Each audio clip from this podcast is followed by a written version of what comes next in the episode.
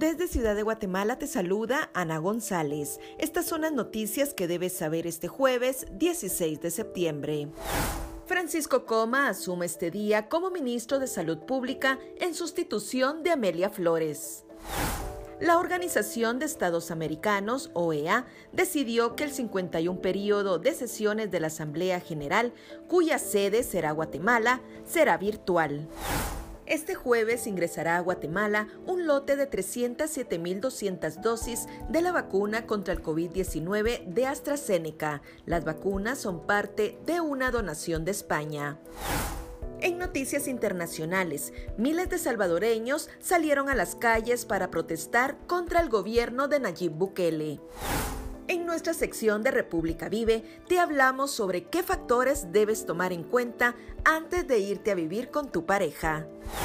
Eso es todo por hoy. Para mayor información ingresa a república.gt y mantente informado sobre las noticias del día. También nos puedes seguir en redes sociales como República GT.